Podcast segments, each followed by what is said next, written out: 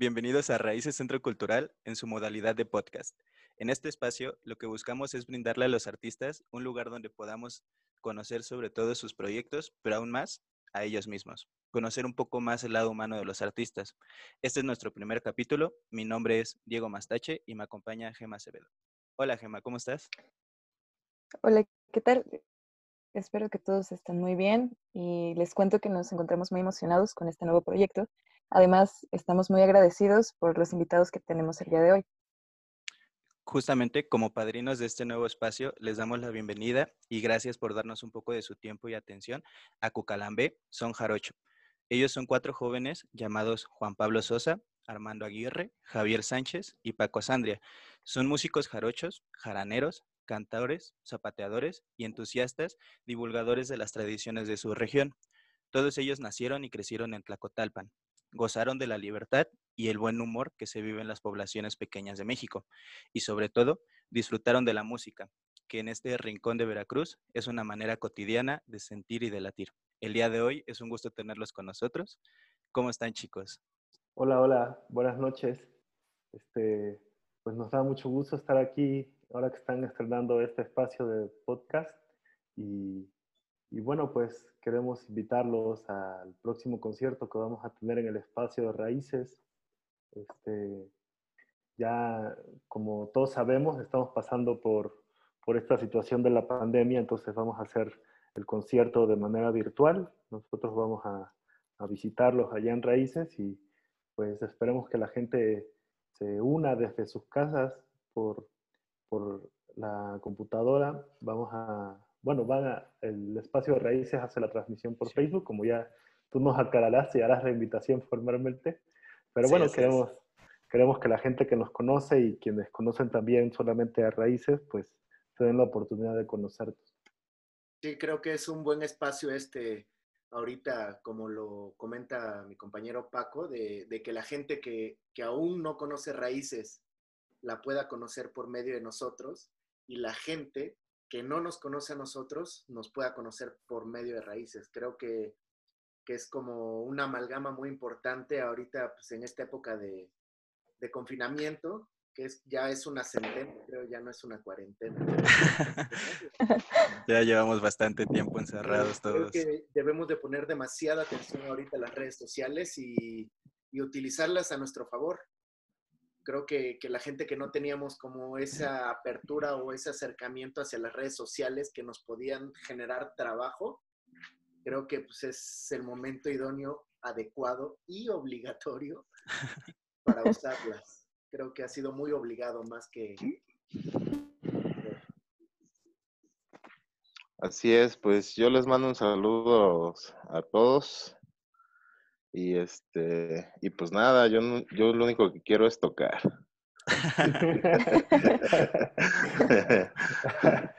¿Qué más que en su centro cultural? Yo creo que es una, una buena, este, pues va a ser una buena experiencia, ¿no?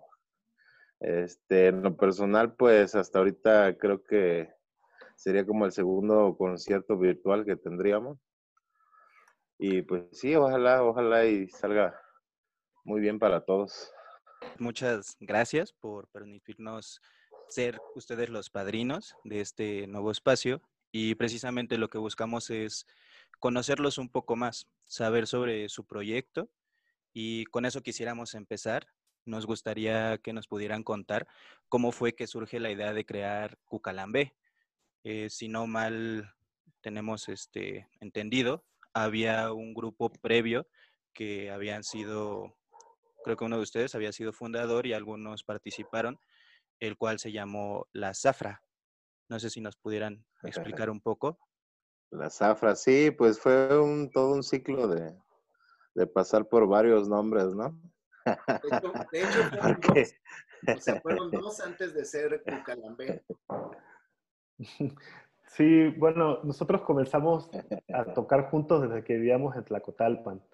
Eh, allá por el año 2002, este, pues un amigo y yo tuvimos la, bueno, yo tuve la fortuna de reencontrarme con, con Armando, porque habíamos, bueno, yo lo conocía desde la secundaria y sabía que él tocaba, pero eh, allá por, por, el, por el 2002, cuando, cuando estábamos justo con la inquietud de tocar la jarana, este, pues llega Armando a, a, la casa un día, a la casa donde ensayábamos, y este, bueno, más bien él ya estaba ahí y nosotros estábamos tocando y, y, él dijo, ah, pues yo, yo quiero tocar la guitarra de son y bueno, nos, nos enseñaba a tocar la jarana y él practicaba la guitarra de son.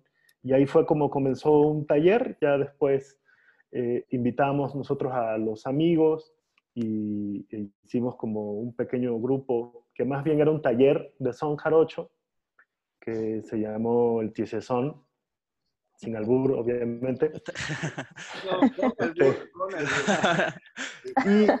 y, este, y pues empezó, este viaje para nosotros.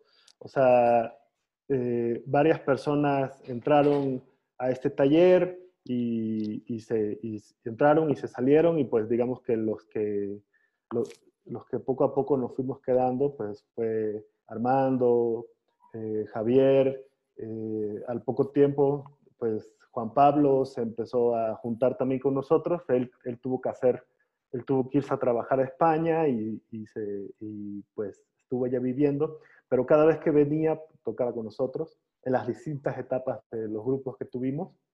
Y ya ahorita que se estableció en la Ciudad de México, pues ya está de fijo con nosotros. Pero digamos que todos nos conocimos desde allá y cuando nos fuimos a vivir aquí a la Ciudad de México, eh, pues Armando ya, ya con otros compañeros estaba, había armado el grupo de la Zafra, porque todos llegamos a, la Ciudad de México en distintos momentos. En distintos momentos, pero pues todos llegamos y nos juntamos aquí para, para tocar de nuevo juntos.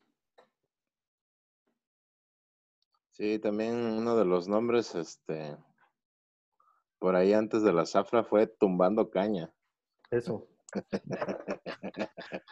Sí, porque según veníamos tumbando caña en esos momentos, traíamos toda la, toda la energía, ¿no?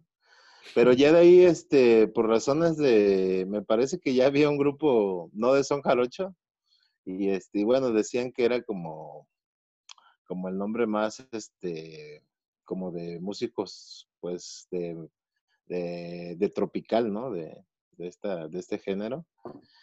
Y pues ya de ahí, este, en un diciembre que íbamos para Tlacotalpan, este, justamente pasamos por Carlos Acarrillo, eh, empezamos a ver los camiones que transportan la caña y todo ese rollo. Entonces ya de ahí vino la idea de la zafra. De ahí vino la idea de la zafra, que después fue la farsa. Nada, es cierto. ¿eh? En el popular, así se le, en los barrios bajos, así. Pero sí, muy, muy, contentos. Ya de ahí, este, yo creo que, que de ahí marcó este, un tanto nuestro destino, eh, ahora sí que individual, musicalmente hablando, ya que después de ese proyecto, este, pues como que todos empezaron a buscar sus inquietudes, ¿no? En ese entonces, pues Paco tocaba la jarana, este, Javier también tocaba la jarana, pues yo le daba el requinto. A mí nunca me quedó más que tocar el requinto. Este, yo siempre quise tocar otra, otro instrumento, ¿no? El. Pero bueno, quería yo tocar el pandero. y bueno, ya de ahí este, yo me voy, hago mi gira por, por el sureste mexicano con una, con unos amigos que conocí acá en, pues dentro del taller de, de Jarana que dábamos en el Parque Revolución. Y me fui con ellos una temporada y bueno, fue que ahí empecé a experimentar un poco más con mi instrumento, porque pues ya este, pues como que hacíamos otras cosas fuera, de, fuera del son jarocho y pues yo ahí le, le ponía los soniditos, ¿no? Del requinto. Y fue poco a poco así como evolucioné un poco más este, la manera de tocar, de, de, percibir este, las notas, ¿no? Porque hasta me lastimaba en un principio y después ya poco a poco lo fui conociendo. Yo creo que, que esa parte me ayudó mucho. igual mis compañeros, este, ya después Javier empezó a agarrar el marimbol. Y este, y pues ahí, ahí nos fuimos este, formando, digo, cabe mencionar que pues también Pedro también por ahí aportó para el grupo. Este, pues eh, Daniel, que desafortunadamente se nos adelantó, él también era una, una pieza clave dentro del, del grupo, este, pues la Zafra y Cucalambé ahora, ¿no? Este, y pues bueno, eh, yo no soy muy activo en las redes sociales, pero pues sí, por ahí ando, este, pues viendo, ¿no? A los compañeros y los nuevos, las nuevas propuestas y, y la verdad creo que ahorita, a pesar de toda esta situación, eh, han, han, salido buenas, buenas propuestas de parte del Son Jarocho de otros grupos y, y pues qué bueno, ¿no? Que se esté dando esta situación. Bueno, pues voy a hablar un poquito, creo que que, era lo, último, que es en realidad Cucalambé. No, no estoy muy seguro porque yo no estuve cuando se creó Cucalambé como tal. Eh, el nombre Cucalambé lo puso un amigo de nosotros que se llama Juan Carlos Calzada, que de hecho él fue de, de los primeros que estuvo en el grupo con el nombre de Cucalambé, ¿no? Fue así, Paco, ¿no? Sí, sí, sí. Juan Carlos Calzada era nuestro, nuestro amigo arpista, que bueno, tuvo, tuvo a bien de, de, motivarnos para hacer un, un, grupo después de la zafra. Y bueno, como dice Armando, él andaba, él andaba tocando fuera de la ciudad, él andaba por, por el Caribe y, y, nosotros teníamos esa, pues surgió como una necesidad de seguir tocando juntos entonces, Javier Sánchez, el que toca el marimbol en Cucalambe, y un servidor, este, pues decidimos hacer un grupo nuevo con, con Juan Carlos Calzada y Daniel Salas, y pues eh, él nos sugirió el nombre de Cucalambe y a nosotros nos, nos, pareció bueno porque es como, de entrada es como un apodo de un decimero que se llama este, Agustín Nápoles Fajardo, y, bueno, él tiene como una corriente que se conoce en Cuba como cucalambiana. Él este, hizo, porque ya no se enteró de que, de que existió todo esto, pero hay un festival cucalambeano y hay esta corriente que menciono, donde pues se, se trova mucho a, o sea, hace poesía a la naturaleza y a los animales. Entonces, pues esto nosotros pensamos que tiene mucho que ver con, con el canto del son jarocho y pues decidimos adoptar este nombre. Ok, es muy interesante eso que nos cuentan porque justo queríamos preguntarles eh, cómo definirían su estilo y el proceso que llevaron para llegar a eso. ¿Creen que va eh, de lleno con el nombre que eligieron? Bueno, pues como en, en, principio, sí, sí, por esto de, la, de las décimas y que, y que siempre los sones los acompañábamos con, con, con, algunas décimas o entre sones, declamábamos décimas, pues sí nos hizo mucho sentido. Ahorita, no, en realidad, pues hemos como dejado un poco, un poco la deriva. El, eh, nosotros hacia dónde, hacia dónde ir y solo pues sonar un poco lo que, lo que como a nosotros nos gusta. Y bueno, creo que, que, una, una, vertiente que empezó como inquietud de la gente que nos escuchaba y, y bueno, que también nos veía, era de que pues parte, una parte fundamental de lo que nosotros tocamos es como una raíz afro en el son jarocho.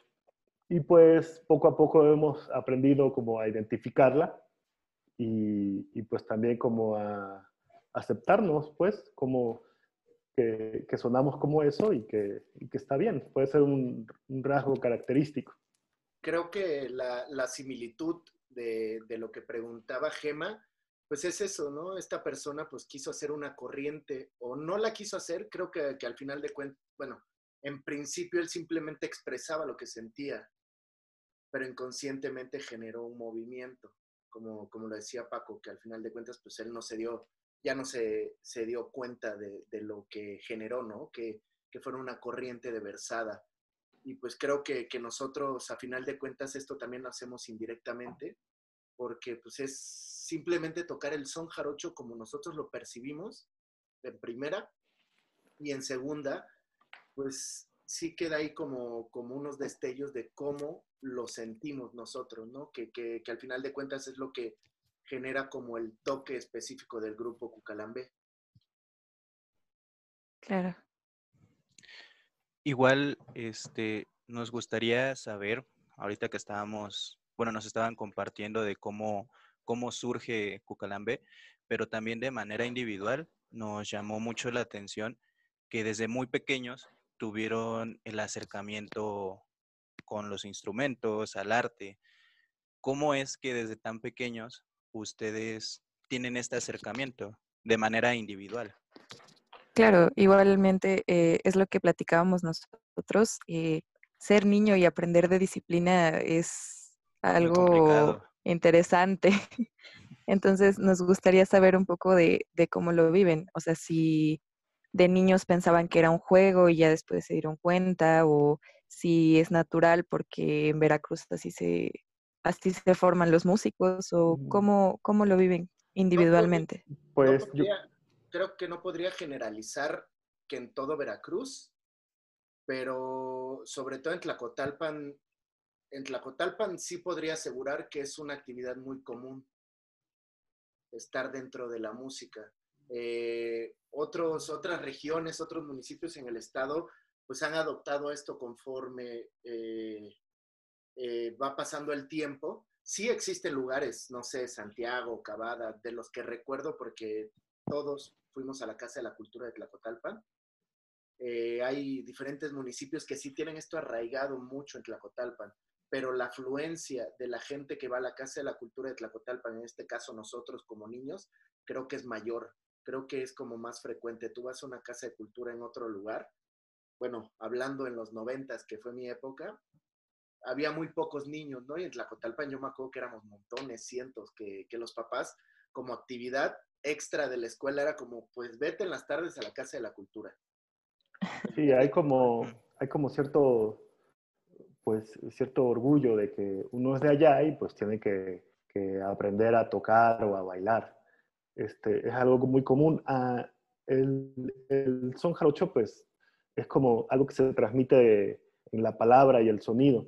Entonces, durante muchos años, esta música se transmitió de, eh, familiarmente, de padres a hijos, de abuelos a, a nietos, eh, de tíos, ve con el tío que sabe tocar el violín, si quieres tocar el violín, o, o ve con, con, con tu tío que sabe tocar el arpa, o el abuelo sabe tocar la guitarra de son, dile que te enseñe. Y a nosotros fue de, las generaciones que ya nos tocó ir a una casa de cultura a aprenderlo, porque la mayoría de nuestros papás, algunos sí, sí tuvieron la fortuna, pero en mi caso no tuve la oportunidad de que mis papás supieran tocar y me enseñaran, sino que ellos tu- tuvieron la inquietud de que yo sí lo hiciera y me mandaban a la Casa de la Cultura. Entonces, así fue como en la mayoría de la generación de nosotros a- aprendimos a, a tocar. Sí, pues, pues hay varias, varias versiones, ¿no? Yo creo que a cada uno nos tocó diferente la situación. Este, digo, somos como de, bueno, somos diferentes generaciones, este, nosotros, ¿no? Este, por ejemplo, yo en lo personal, eh, yo podría decir que, pues, pues mis- mi, mi abuelo era, este, pues era sonero, ¿no? Él, de hecho, fabricaba instrumentos cuando todavía se hacían a machetazos. Yo, la verdad, no lo conocí, ya es, yo no lo conocí, pero he escuchado en la familia, pues, las historias, ¿no? Igual que mi mamá me, me contaba. Entonces, este, yo creo que muy particularmente nosotros traemos como que la, la onda de, pues, de andar alegres, ¿no? De tocar y... Me acuerdo que de niño me, salía yo al patio y, y agarraba yo unas latas y empezaba yo a tocar y, y con mi hermano empezábamos ahí a, a improvisar, ¿no? Según nosotros. Y, y, pues hacíamos canciones chuscas, ¿no? De, de niño, ¿no? Y le cantábamos a la vecina que estaba poniendo los frijoles y que no sé qué tal. Entonces, este, y bueno, y otra parte, este, pues muy, muy bonita, este, nada, eh, que ahorita ya otra vez, este, por ejemplo, este año ya, ya vi más, este, como que se está recuperando esa parte. Eh, la, la, cuestión de las, de las parrandas, del portalito, de la rama. Entonces, nosotros como niños, pues al, al no tener, este, digo, en mi caso, ¿no? Este, estar eh, eh, en mi familia, pues la verdad mi familia era pues de escasos recursos, ¿no? Entonces nosotros esa temporada la aprovechábamos para sacar un, un aguinaldo, ¿no?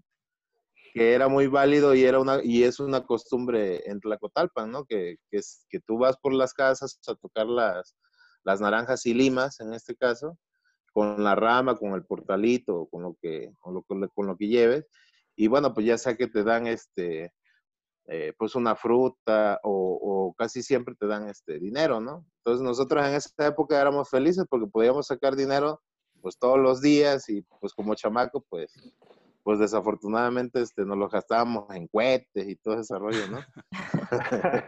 es que Mamón agarraba, agarraba la rama anunciando el nacimiento de Jesús y se iba hasta Semana Santa tocando. No, no, no, no. No, no, no. pues siempre escuchaba yo que eras tenero, ¿no? Y, bueno, pero nosotros este, era hasta, de hecho, hasta el día antes de, fin de año, que es el 31, y el 31 se saca el viejo, y ahí se acababan, a lo menos a mi entender en ese entonces, se acababa todo ese rollo, ¿no? Ya después de grande, pues, este, me parece que en Santiago este, y en esas comunidades de por ahí, ellos, este, ellos sí la acaban hasta como por febrero, creo, ¿no? Donde así todavía andan ahí este, echando la, las parrandas y ese rollo. Pero me parece que así, o sea, como que en cada región este, se fue recuperando muchas cosas y, este, y cada región fue adoptando su, su manera de, de, vivirla, ¿no? Yo, yo creo que más que nada de eso, ¿no?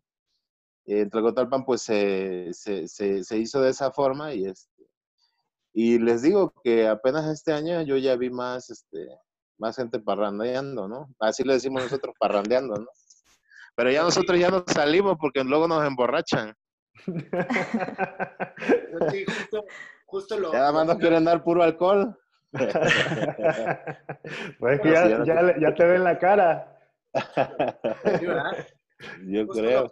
Armando, ¿no? Creo que, que hace muy, bueno, pocos años, me refiero a 10, ya es que, que, como que la, se ve más como, como la afinidad de los jóvenes hacia, hacia aprender a tocar un instrumento.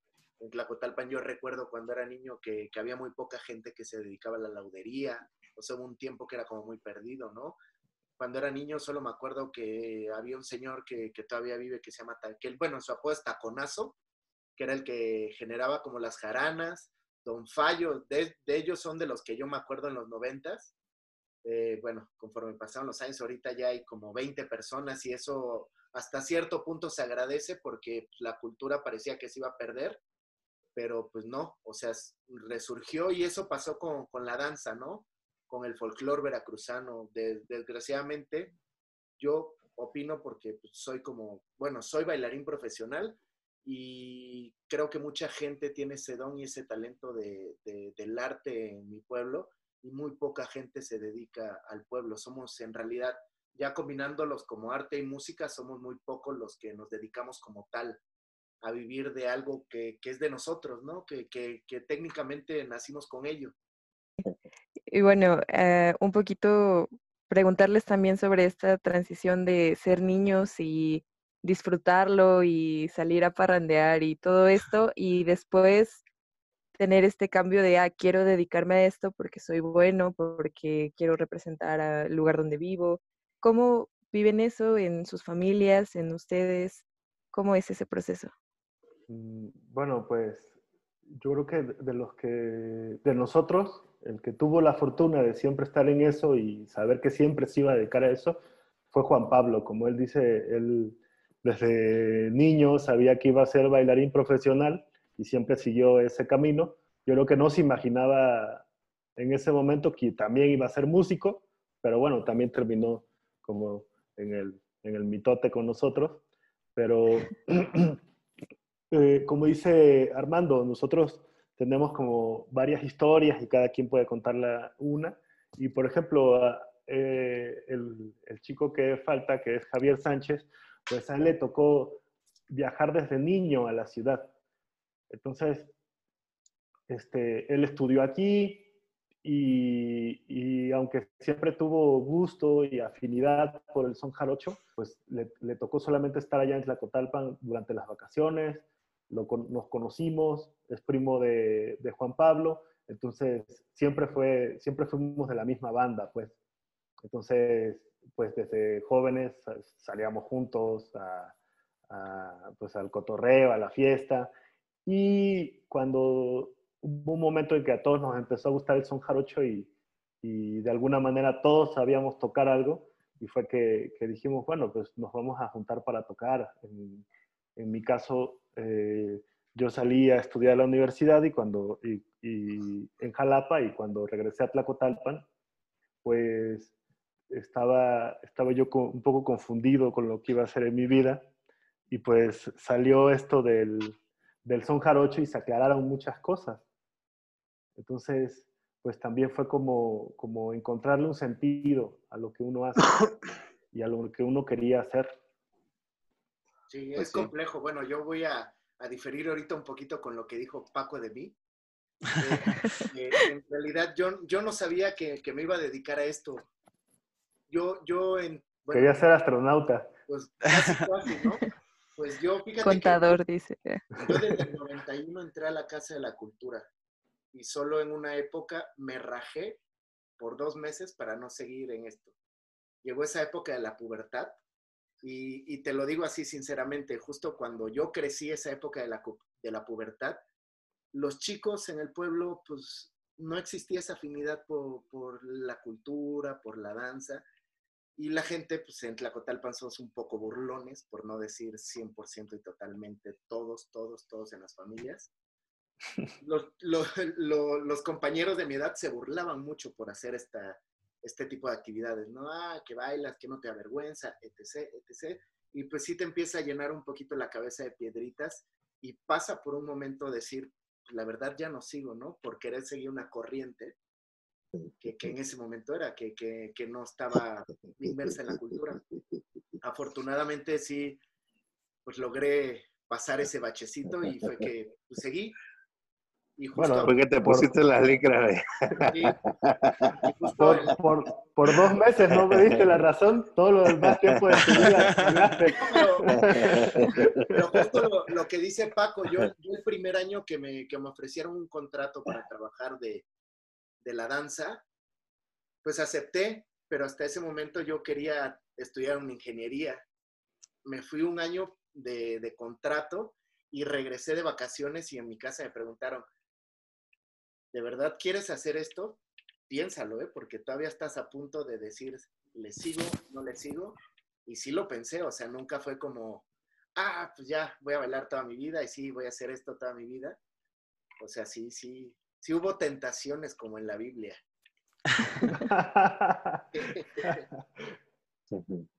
Sí, pues yo en mi caso, este, pues yo creo que el tiempo, el destino me fue poniendo en, en los lugares, ¿no? Y con las personas. Este, yo tenía muchas ganas de tocar la jarana desde que salí la secundaria.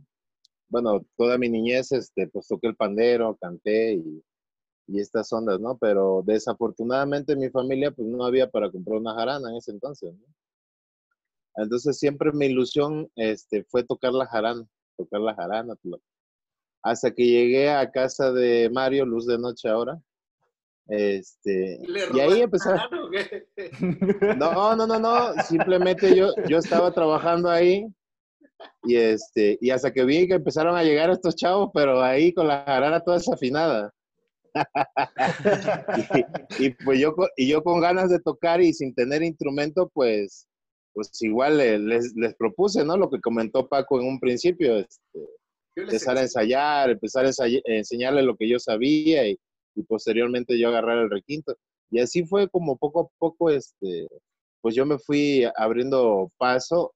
Este, la verdad nunca lo he visto como algo, este, como algo que pudiera hacer yo siempre a manera de trabajo, de, de subsistir de esto, ¿no? O sea, eh, soy muy agradecido porque gracias a esto y, y, a otras cosas, digo que también este, por ahí le echo a la, a la cantada de la salsa, pero más, básicamente a esta, a esta situación es, es que yo, eh, yo he podido tener este, a lo mejor un, una estabilidad un poquito mejor, ¿no? Este, complementando mi trabajo con, con, con, con, las tocadas con el grupo, ¿no? Ya ahora económicamente hablando. Pero fue meramente, este, pues fue el destino, ¿no? O sea, yo nunca me imaginé que iba a vivir acá en México, ¿no? Y que tuviera ya una hija de cuatro, casi cinco años. Yo decía, ¿cuándo iría yo a México? Y cuando menos lo esperé, me vine y acá nos quedamos y y ya fue empezando toda esta evolución. Ajá. Sí, con toda esta evolución y, y, pues al final nos al final pues nos juntamos todos, ¿no? Los que teníamos que estar, este. Yo creo que ya ahorita por cuestiones de, digo, ahorita pues no podemos hacer ya mucho, ¿no? Es, por toda esta situación. Pero pues como que cada quien ya se especializó en, en su área, digamos, y este, y pues le salen proyectos alternos y, y cada quien trae como que su, su, línea, ¿no? Yo la verdad, este, no me dedico a dar talleres ni, ni, nada porque la verdad es que en un principio sí lo hice, pero ya después como que, no es que no me guste, pero como que siento que no, no se me da tanto este, la onda de, de enseñar, ¿no? Porque yo prácticamente, se los puedo decir así honestamente, todo lo que toco, todo lo que bueno, lo que canto no tanto, ¿no? Pero algunos fraseos y este rollo, pero casi, casi todo lo que yo toco, este, lo voy improvisando casi siempre en el momento, ¿no? O sea, sí tengo mi punto de referencia, pero casi todo lo demás es muy lírico, o sea, entonces yo por eso, por eso es que luego no puedo dar clases, ¿no? Porque, o sea, yo lo, lo vibro según el momento, ¿eh? Entonces, ese es mi, mi gran defecto. No, sí se nota. O talento. más talento, es más talento. sí. Ahora, Ahora los voy a improvisar a todos. ¿Y sí? Muy bien.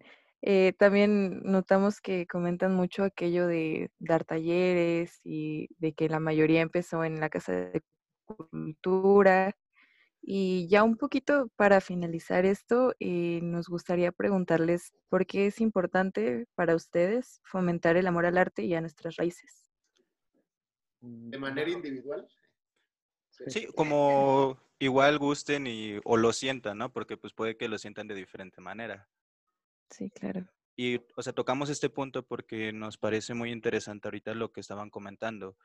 Algo que no debería de por qué ser objeto de burla o por qué tener que ser juzgado, como es, pues, me gusta el arte, este, soy bailarín, me gusta esta parte de la música.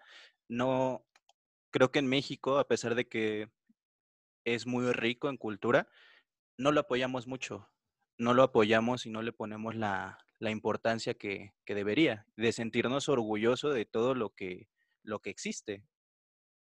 Sí, claro, pues igualmente porque no lo comprendemos, ¿no? A veces pensamos que es muy fácil bailar y ya, y porque eres talentoso, porque cantas bien, ya, o sea, ya tienes la vida resuelta y para qué dedicarte a eso, ¿no? y como decíamos, es mucha disciplina, claro. O sea, ese, esa, esa pregunta que tú acabas de hacer es demasiado compleja, pero en todos los aspectos, ¿eh? O sea, porque para empezar, el arte en general, no hablo ni de son jarocho, ni de, ni de canto, ni de pintura. O sea, el, arte está demasiado este, desvalorada, se podría decir, no sé si la palabra, o sea, no, no, no, en verdad, no, eh, ¿cómo lo diría? La población en todo el mundo lo ve como algo que es totalmente innecesario. Te voy a dar dos ejemplos ahorita el gobierno ni siquiera nos tiene en un semáforo. Sí, claro. O sea, no sabemos ni cuándo regresaríamos, por lo menos a dar un concierto en vivo. ¿Eso qué quiere decir? Que no somos algo esencial para la vida del ser humano inconscientemente. Pero si te das cuenta ahorita, los únicos que hemos estado tratando de trabajar en redes sociales y animando a la gente a que pase un buen rato, somos los artistas. Y, no es como algo de echar culpas, porque todos en nuestras familias tenemos un familiar que lo ve como que no es un trabajo. O sea, no, no podremos catalogar a alguien de decir, ah, este tipo de gente es así, este tipo de gente es así. Clasismos existen también, o sea, es totalmente demeritada el arte mexicana, sobre todo, y por los mexicanos, ¿no? O sea, tiene, tiene muchos bordes o, rinconcitos de donde nosotros mismos generamos que no sea valorada, ¿no? Mismo nosotros como artistas también a veces inconscientemente hacemos que no se valore nuestro trabajo. Claro, o nos cuesta decir, ¿no? Como soy músico, soy bailarín, soy, soy, soy bailarín y cobro, vivo de esto. Sí, claro. O sea, independientemente que haga arte o no, pues es mi trabajo, es mi fuente de trabajo y debes de valorarla y debes de saber que eso vale, que eso cuesta, aprovecharla, ¿no? Me da risa porque yo en el extranjero veía a los mexicanos más cubiertos de cultura, de su cultura mexicana en el extranjero que aquí. O sea, era como, wow, sí soy mexicano y me sé todas las de mariachi, ¿no? Y en realidad no se sabían ni una. Pero por el simple hecho de quedar bien y convivir de que somos muy nacionalistas y que tenemos nuestra cultura muy arraigada, pues intentan convivir, ¿no? O sea, igual y nunca tomaron tequila acá en México y es como, wow, yo sí conozco, ¿no? Y, Pero pues sí, es, es, en verdad es como muy triste y, la, es muy complejo como tocar ese tema. Justo mis compañeros pues también deben de tener como otra perspectiva de esto, pero no creo que vaya como tan alejado de lo que estoy comentando. Pues parte de la pregunta también era como que si, si, si nosotros, este, como, como desde el punto de donde estamos, este, recomendaríamos a los jóvenes, ¿no? Este, seguir con las tradiciones. Digo, yo, yo, yo, yo apoyo a Juan Pablo, creo que, que eso que, que, acaba de contarnos es, pues es muy acertado, ¿no? Este, la verdad es que si cada quien eh, no tuviera, no sé, algún otro ingreso, este, estuviéramos ahorita, pues, con la panza vacía, ¿no? Este, pero no por eso no vamos a alentar a, las generaciones, ¿no? Yo creo que afortunadamente, eh, digo, nosotros a lo mejor pusimos un granito de arena este, en toda esta situación, porque también cuando empezamos con el proyecto desde Tlacotalpan, igual, o sea, no había mucho, mucha gente o muchos chavos que se interesaran, ¿no? Eh, y, bueno, indirectamente, como nosotros empezamos a hacer nuestra onda y nos las pasábamos de fiesta, la verdad, allá en Tlacotalpan, ¿no? Entonces, este, pues como que toda la, la chaviza se empezó a contagiar de esta buena onda, ¿no? Decir, ah, pues yo voy a tocar también y y bueno, ya después fue que llegamos a la ciudad y, también empezaron a surgir un montón de movimientos. Ahorita en Tlacotalpan hay un montón de, grupos, ¿no? De chavos, de chavos de, no sé, desde los 12 años para adelante y hasta más chicos, ¿no? Este, entonces, claro que sí, yo, yo, yo sí recomendaría a, las nuevas generaciones a, pues a seguir y explorar este, pues no, no solo el son jarocho, sino que cada región tiene su, identidad, ¿no? Este, digo, tenemos un huasteco, este, tierra caliente, o sea, chilena, o sea, tenemos un montón de música, ¿no? Entonces yo sí, yo sí, este, yo sí digo que, que sí, que las nuevas generaciones deben de enfocarse a aprender su cultura y, aprender esos valores, ¿no? Más que nada de, de, respeto, porque yo creo que desde ahí, desde ahí se hace una buena persona. Digo, somos ahí medio, este, también echamos nuestro relajo, ¿no? Pero yo, yo creo que, que somos unas personas, este, pues que no le faltamos al respeto a nadie y, y, nos gusta transmitir esto, ¿no? Y, Más vale pedir y no robar, casi, casi dicen, mamut. Exactamente, sí.